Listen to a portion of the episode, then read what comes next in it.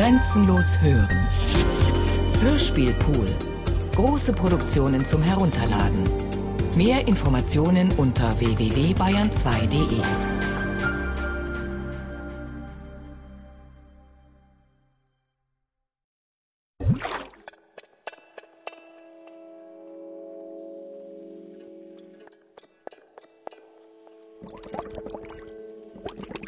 Echtzeit von Katja Huber. Musik ISO 68.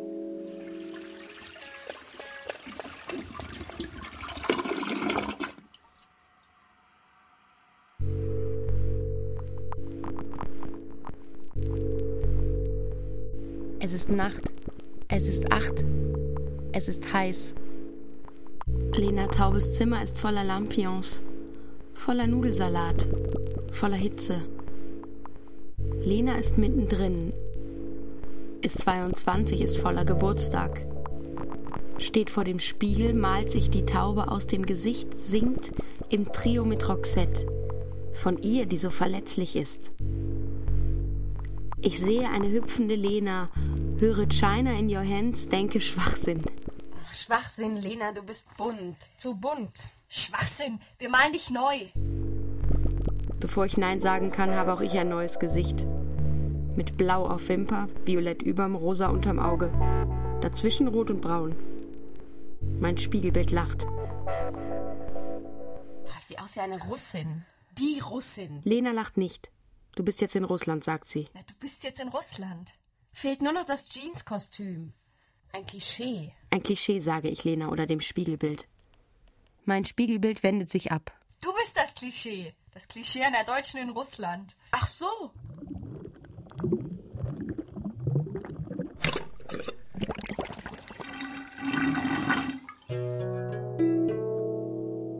Es ist neun. Es ist Nacht. Es ist heiß. Lenas Zimmer ist voller Lampions, voller Nudelsalat, voller Hitze und Menschen.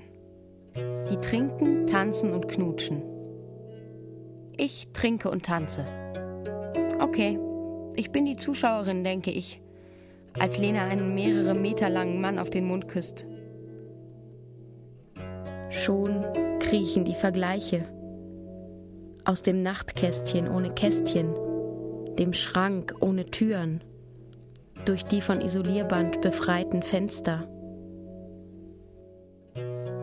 Bevor sie mich für den Rest der Nacht zum Publikum machen, sage ich Nein und sehe auch schon zwei Gläser. Voller Wodka, auf Eis, an Maladoy. Niemand sieht James Dean ähnlicher als Maladoy. Du siehst großartig aus. Maladoy drückt mir ein Glas in die Hand. Niemand sieht James Dean ähnlicher als du. Ich trinke. Ein Freund von dir. James Dean trinkt. Schauspieler. Tot. Amerikaner. Einst Schwarm aller Frauen. Vier Informationen, vier Schluck, ein leeres Glas. Maladoy drückt mir ein volles Glas in die Hand, lächelt. Fragt, ob wir später dann richtig viel Wodka trinken. Zum Schwimmen gehen oder Sterne anschauen.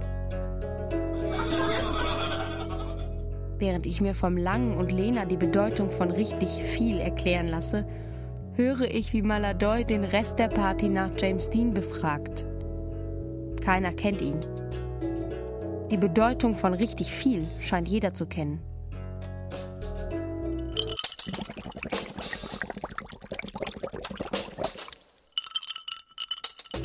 Wir trinken und tanzen, schauen in die Sterne und spucken vom Balkon.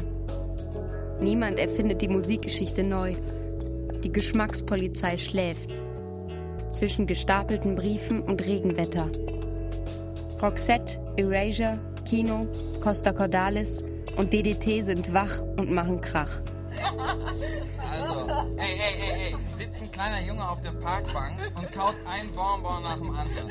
Der Lange erzählt den Witz von Sperma und bayerischem Bier.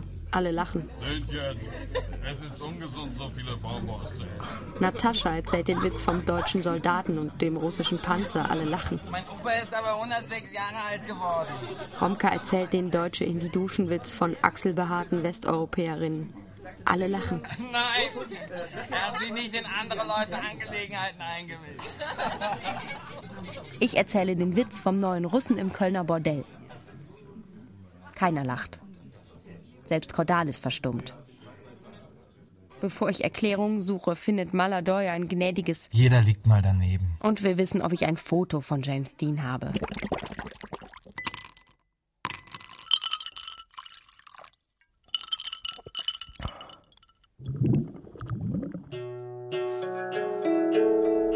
Wir ziehen um. Von Hitze in Wärme. Auf dem Balkon.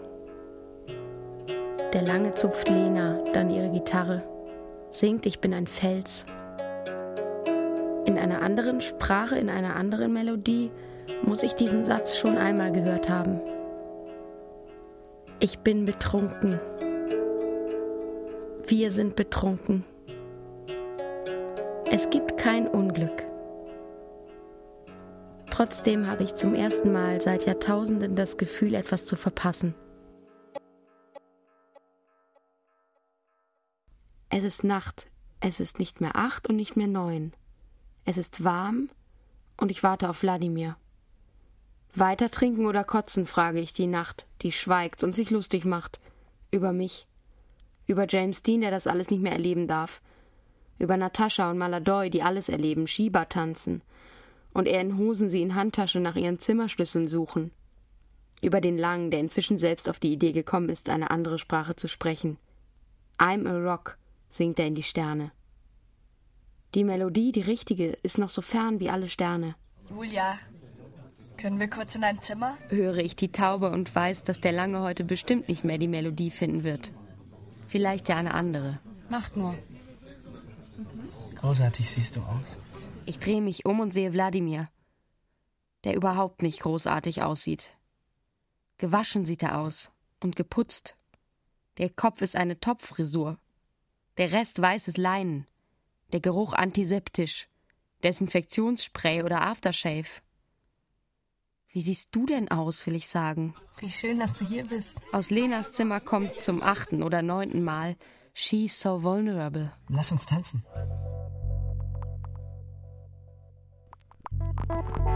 Also tanzen wir. Schieber. Auf dem Balkon. Noch immer schweigt die Nacht und macht sich lustig. Noch immer ist mir schlecht. Schlimm ist nichts. Nicht, dass Roxette ausgerechnet jetzt ohne Lena singen. Dass alle Menschen paarweise schlüsselschwingend verschwunden sind. Dass Wladimir aussieht wie der Zuhälter aus einem Kaurismäki-Film. Verschwommen, winzig klein und viel, viel breiter ist als ich. Wladimir tanzt nicht mehr. Roxette singt nicht mehr. Ich denke nicht mehr. Und? Mein Mitbewohner ist zu seinen Eltern gefahren. So ein Zufall. Ich sehe, wie der Zuhälter oder Zauberer oder Zirkusdirektor einen Schlüssel aus der Tasche zieht. Zimmer 309 lese ich. Verstehe ich nicht, denke ich. Und okay, ich bin die Zuschauerin. Lena wird 22. Große Vetscherinka mit Tanzzwang höre ich. Es ist soweit. Ich muss kotzen.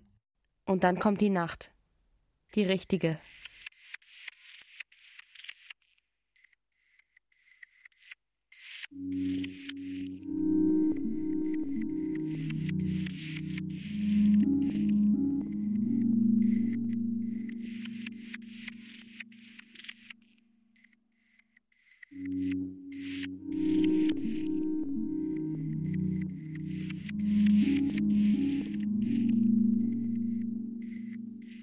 Meine Augen öffnen sich, aber ich schlafe. Sehe hell und spüre heiß. Weiß nicht, was unerträglicher ist. Das gleißende Licht oder die Hitze.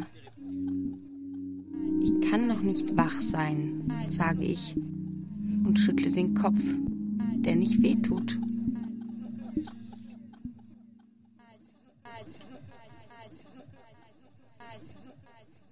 Zu viel Wodka macht dick oder ganz dünn, macht betrunken und blöd, zerstört Kontrolle und Gehirnzellen, macht kein Kopfweh.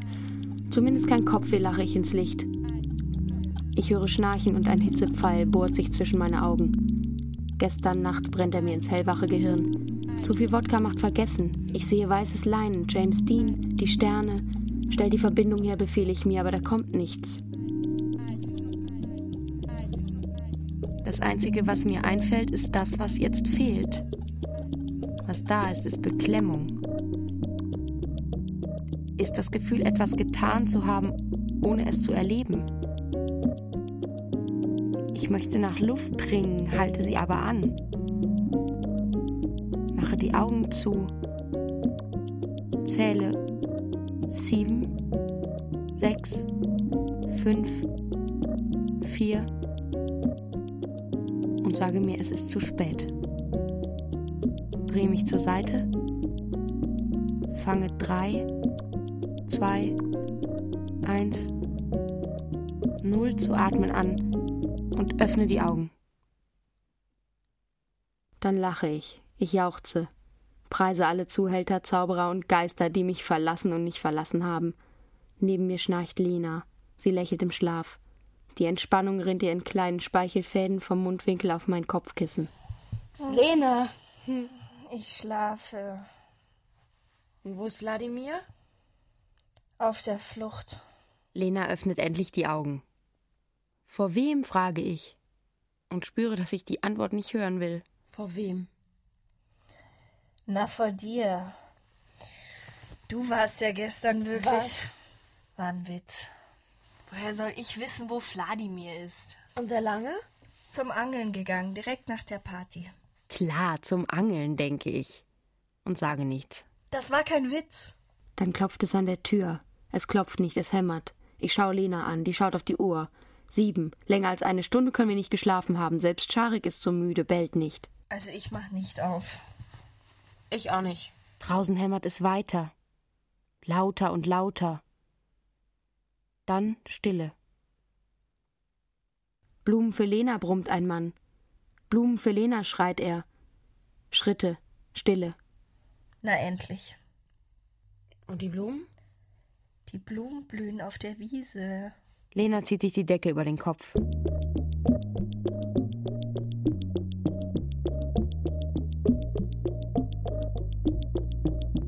Als ich die Tür öffne, sehe ich die Blumen.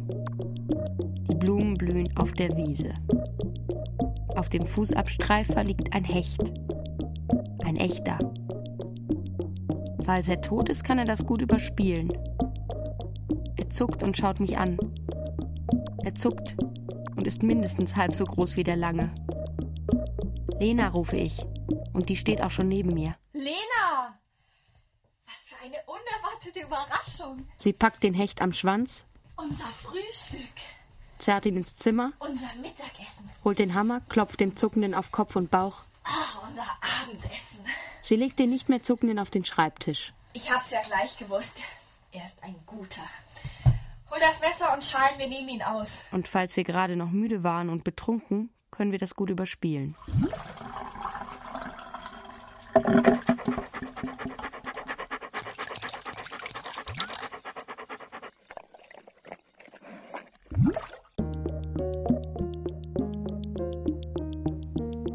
Die Hitze hält an. Der Fisch auch.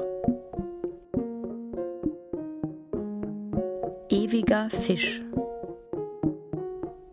Gebraten, gekocht, gedünstet.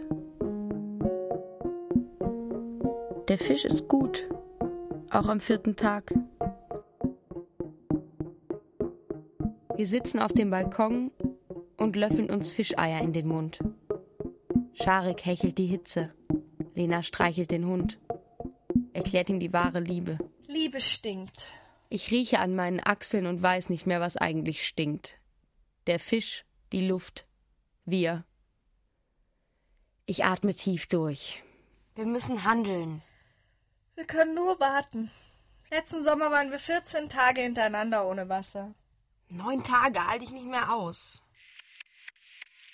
Ich stelle mir neun weitere Tage vor. Neun Tage in den Birkenwald kacken. Neun Tage Kloakengeruch. Neun Tage schwitzen.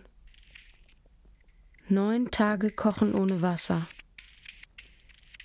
Neun Tage ohne Wladimir. Scharik winselt, trinkt süßen Wasserersatz aus seiner Schüssel, hechelt, rülpst. Neun Tage winseln. Mir reicht, ich gehe baden. Unser Teich ist ausgetrocknet. Sie weiß eben alles. Die Wolga. Die einzige, die noch dreckiger ist als wir. Irgendwo muss es doch auch hier Schwimmbäder geben. Ja, im Traktorenviertel gibt es seit gestern wieder Wasser. Der Plattenbau, vor dem wir stehen, heißt Schwimmhalle. Das Schild heißt Öffnungszeiten. Montag bis Donnerstag, Sonn- und Feiertags. Sonn- und Feiertags und da fällt mir wieder ein, dass heute Ostersonntag ist. Wo sind eigentlich die Ostereier? Die liegen roh im Schrank. Ohne Wasser keine Eier und ohne Eier kein Ostern. Lena zuckt mit den Schultern. Dann eben Osterschwimmen. Waschen, reinigen. Die dicke Alte im Kassenhäuschen beachtet uns nicht. Hält in der linken einen Taschenspiegel, poliert mit der rechten ihre Schneidezähne. Goldzähne. Wir wollen schwimmen. Ihr verklärter Blick wandert über unsere Gesichter, bleibt irgendwo zwischen Auge und Haaransatz stehen und wird klar. Schwer atmend hieft sie ihren Oberkörper aus dem Häuschen, küsst uns auf die Stirn und verkündet: Der Herr ist auferstanden. Der Herr ist auferstanden. Da war mal was, erinnere ich mich. Bevor mir klar wird, was, zieht die Friedensbotin die Augenbrauen hoch, wischt sich mit dem Handrücken über die Lippen und spuckt aus. Vor unsere Füße. Kinder, ihr stinkt. Sie schüttelt den Kopf. Deshalb sind wir hier. Schwimmen ist nicht. Aber duschen. Ist auch nicht. Kein Wasser? Genügend Wasser, kein Strom. Ihre Hand folgt ihren Brauen, schwenkt in unbestimmte Richtung. Dach oder Himmel? Die haben die Stromrechnung nicht bezahlt. Ohne Zahlen kein Strom. Ohne Strom kein Badebetrieb. Der Herr ist auferstanden. Wir verlassen das Schwimmbad. Ich bin nicht mehr genervt. Was ich jetzt fühle, grenzt an Hass. Weiß nur nicht, wohin mit ihm. Heute, wo der Herr auferstanden ist. Ich habe noch Erfrischungstüchlein zu Hause. Ich habe noch Erfrischungstüchlein zu Hause, sagt Lena. Und ich spüre, dass ich gleich durchdrehe. Und Faltencreme und Antizellulitis-Paste und alle Westwunder dieser Welt? Scheiß auf die Erfrischungstüchlein. Dann sehe ich vor mir auf einer Bank eine Frau sitzen. Sie lächelt vor sich hin und blickt ins Leere. Auf ihren Knien liegen die schönsten Liebesgedichte der Welt.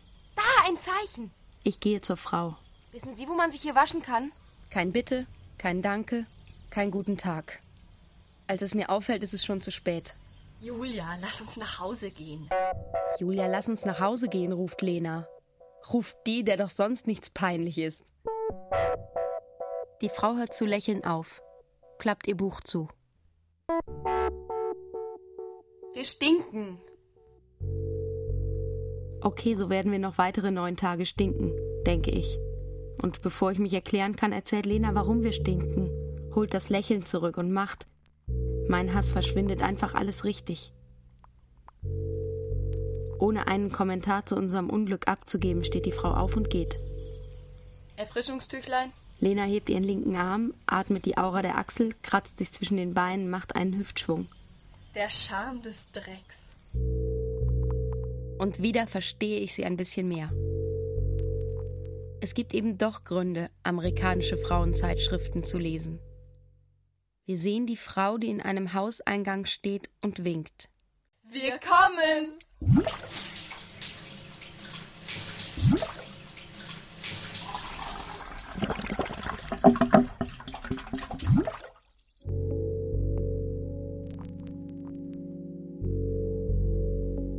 Ostern. Christus ist auferstanden und mit ihm alle guten Geister. Wir sind gewaschen, wir sind gespeist. Mit Osterkuchen, Osterquark, Ostereiern.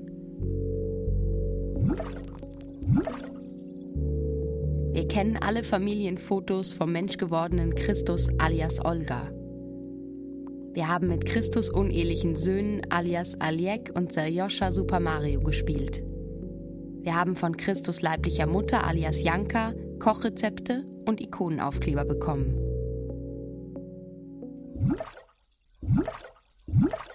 Wir stehen vor dem Wohnheim. Gewaschen, gereinigt, erneuert.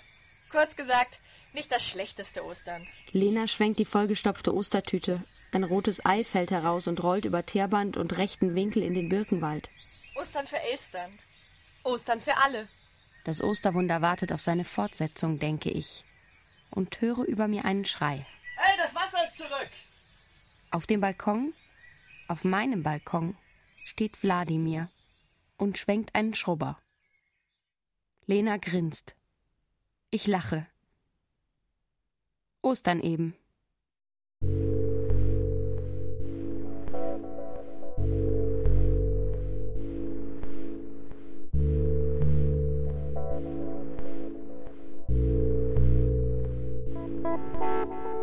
Hechtzeit von Katja Huber.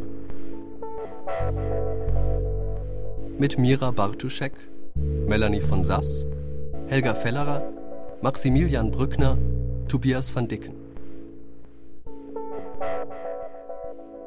Ton und Technik Wilfried Hauer, Susanne Herzig. Assistenz Martin Trauner. Musik ISO 68. Regie Christiane Klenz. Produktion Bayerischer Rundfunk 2002. Redaktion Barbara Schäfer